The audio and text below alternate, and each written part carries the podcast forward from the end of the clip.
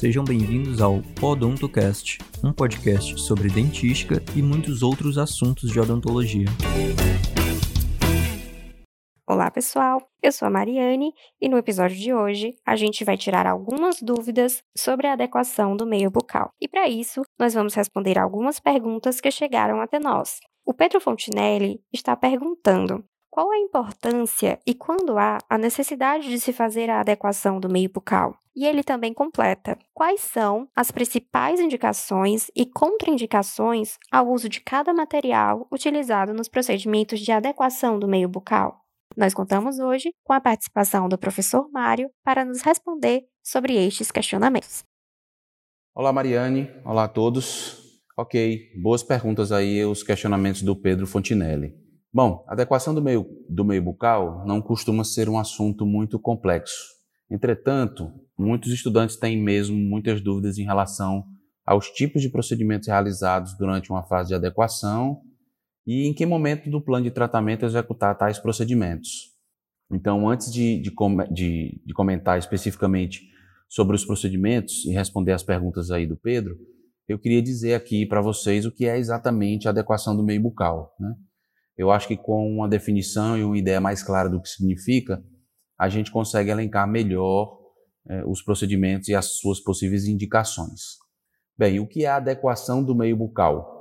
tentando ser bem objetivo, é, a adequação do meio bucal compreende a realização de algumas medidas de prevenção e controle que sejam direcionadas às doenças cárie e periodontal, com a finalidade de devolver à cavidade bucal uma condição de normalidade e tentar reduzir a possibilidade de aparecimento de novas enfermidades, né, de novos problemas.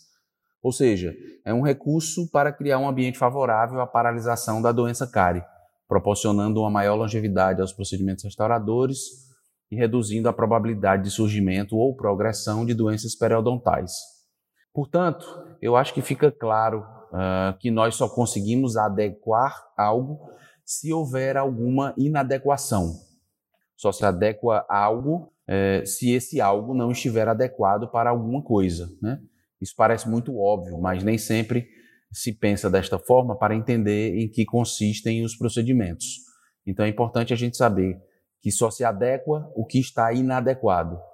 Então, em resumo, clinicamente, se a situação de um paciente não é favorável para darmos seguimento a um plano de tratamento eficaz, se precisamos reverter uma situação clínica de desequilíbrio, precisamos adequar o meio bucal primeiro. Então, respondendo aí ao Pedro, a importância da adequação do meio bucal é exatamente no restabelecimento inicial de uma condição de normalidade, para que se possa dar seguimento a um plano de tratamento.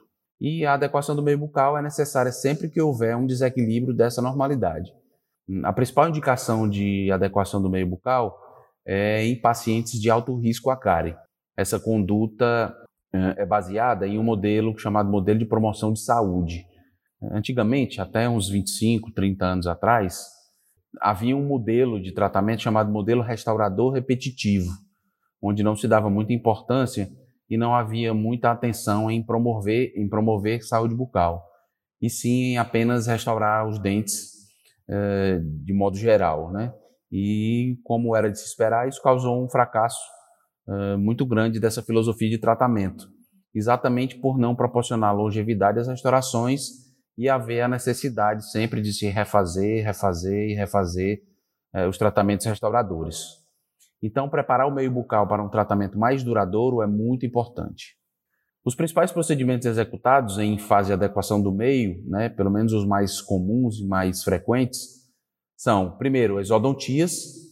É, é muito importante a gente remover fatores de retenção é, de restos alimentares e de biofilme, é, de dentes onde já não seja mais possível um tratamento restaurador. Portanto, as exodontias são procedimentos muito comuns. Outros procedimentos, por exemplo, são o tratamento periodontal básico ou raspagem periodontal. É muito importante a gente reverter é, condição periodontal de inflamação, é, ensinar o paciente a higienizar de forma mais eficaz, ensinar a usar fio dental, né, etc. É, enfim, é, é, e remover os fatores etiológicos das doenças periodontais é, de fato, muito importante. Um outro procedimento muito frequente, muito comum, é a remoção de porções de restaurações cervicais que estejam em excesso. Esse procedimento também favorece bastante a recuperação de condições periodontais favoráveis. E também é um procedimento bastante comum né, em fase de adequação do meio bucal.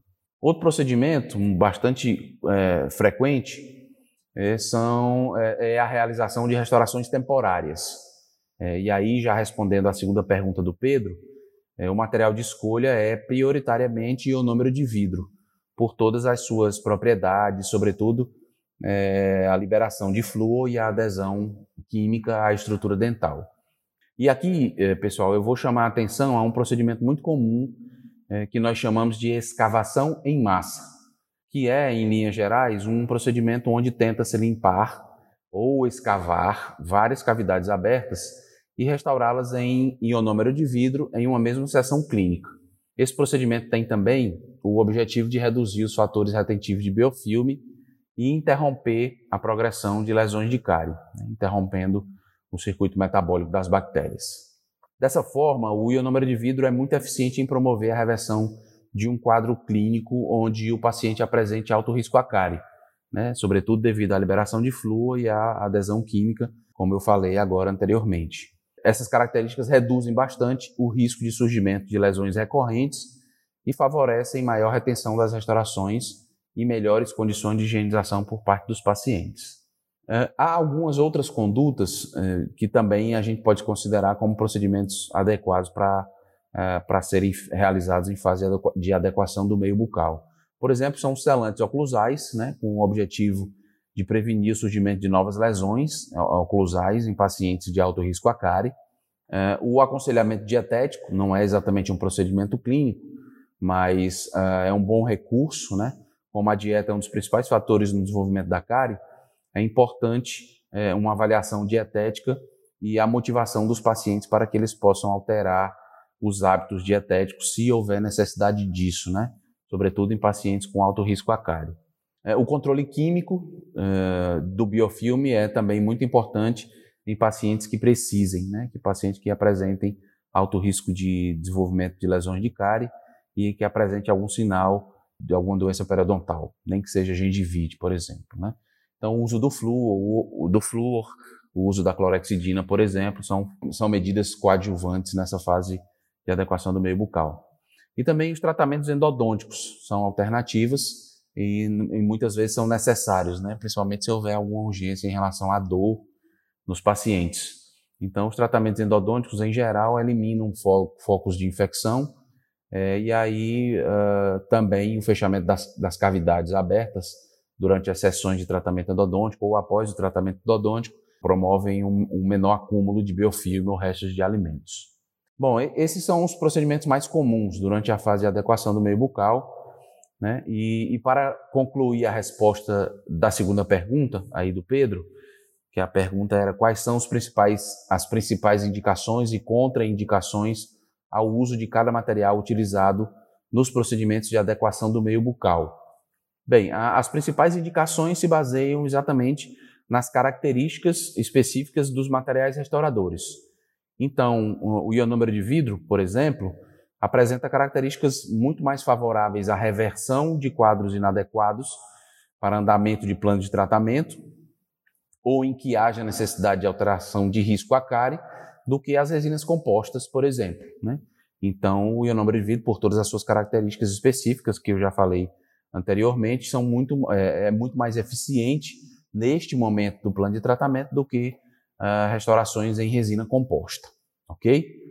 Bom, eu espero que tenha ficado claro para vocês o que é, né, qual a importância e quais os procedimentos mais frequentes em fase de adequação do meio bucal. Espero ter conseguido também esclarecer as dúvidas aí né, do Pedro, tá bom?